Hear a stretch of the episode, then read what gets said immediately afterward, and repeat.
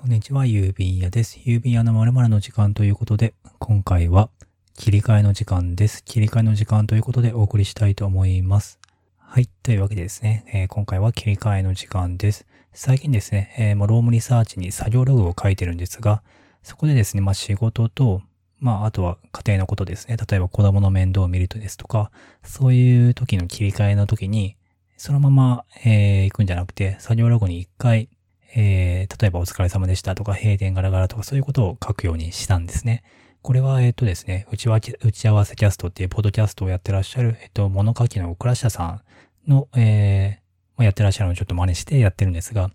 まあ、この仕事と家のモードっていうんですかね、そこを切り替えるのに結構こういうふうに、まあ、何かを書くと、切り替えの言葉、ワードっていうんですかね、そういうことを書くっていうのは結構、まあ、有効なのかなと今思っています。まあ、前は通勤時間があって、そういう中で、まあ仕事のモードと、まあ家庭でのモードっていうのは、まあ少しずつ切り替わっていたと思うんですが、今は、まあ例えば、今一応、一応、まあ机から降りてリビングに行けばもう、まあ仕事と家が切り替わるような、そういう状況なので、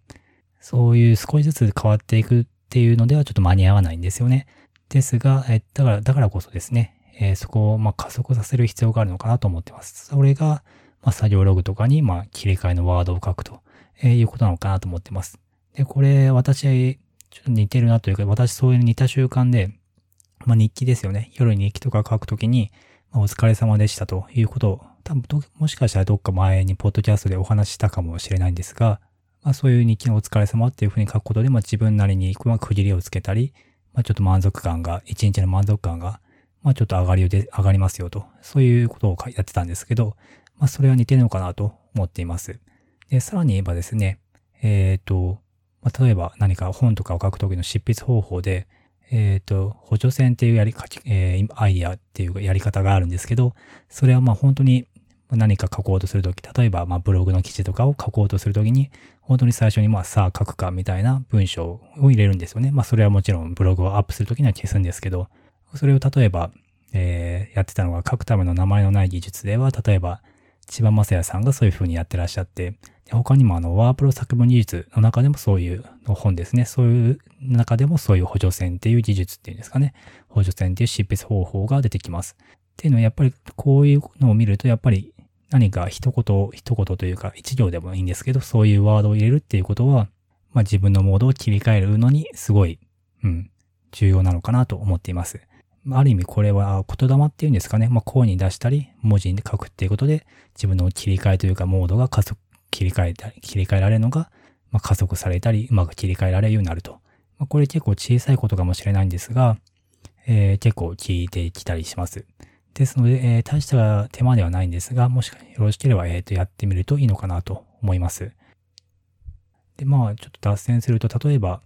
えー、こういうモード切り替えっていうのは、例えば執筆とかですよね。執筆とかって、まあもう、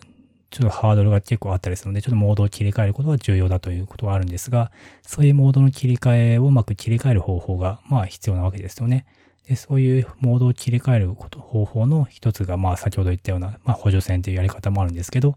例えば他にもスケジュールをもうきっちり決めちゃうってことですね。もう一日の中で、この時間はもう絶対に何かしら執筆に関連することをやると。例えば、別に書かなくてもいいんで、例えば調べ物を絶対調べ物でもいいので、例えば私の場合は、だいたい仕事の昼休み時間の20分とかそういう、そこら辺はもう、まあ、執筆の時間に、もしようというふうに当ててるんですけど、もうそういうふうに決めることで、逆にまあモードを切り替えるじゃないですけど、もう切り替えなくてもいいからやる。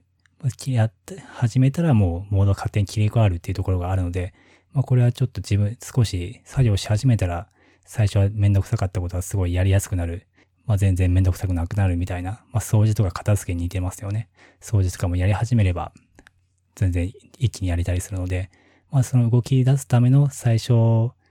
切り替えをもう、切り替えていうんですか、まあスケジュール法の場合は、その切り替えをもう強制的にやるというか、もうそこは絶対やるんだっていうふうに決めるっていうのは、まあだから執筆方法でいいなというふうに思ってます。これはえっ、ー、と、できる研究者の論文生産術っていうのは、ちょっとまあ執筆、本とかの執筆とは、まあちょっと違うのかもしれないですけど、まあ時間をしっかり決めてやるっていうのは、まあだからモードをうまく切り替えるということ方法の一つなのかなと思います。うん、だからこう仕事とかの時間を決めるっていうのも、だからそういうことは、まあ、スケジュールというか、まあ、モードを切り替えるっていう意味で、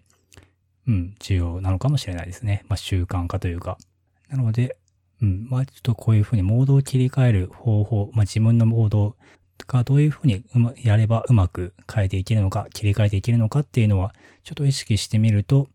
えー、まあ、今特に在宅が多くなっている時期なので、うん、自分、なんて言うでしょうね。自分のモード切り替えをうまくやる方法っていうのをちょっと、例えば、いろいろ試してみながら、ちょっとどれがうまくいって、どれがうまくいかないかっていうのを、ぜひ試してみていただければと思います。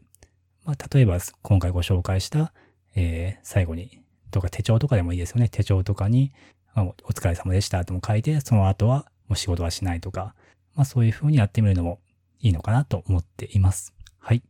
というわけでですね、今回は切り替えの時間ということでお送りしました。えー、ご意見、ご感想、ご質問などある方は、ぜひ U タイムタグ、ひらがなで U とう、カタカナでタイムですね。で、えー、つぶやいていただければと思います。はい。では、ここまでお聞きいただきありがとうございました。ゆうびやでした。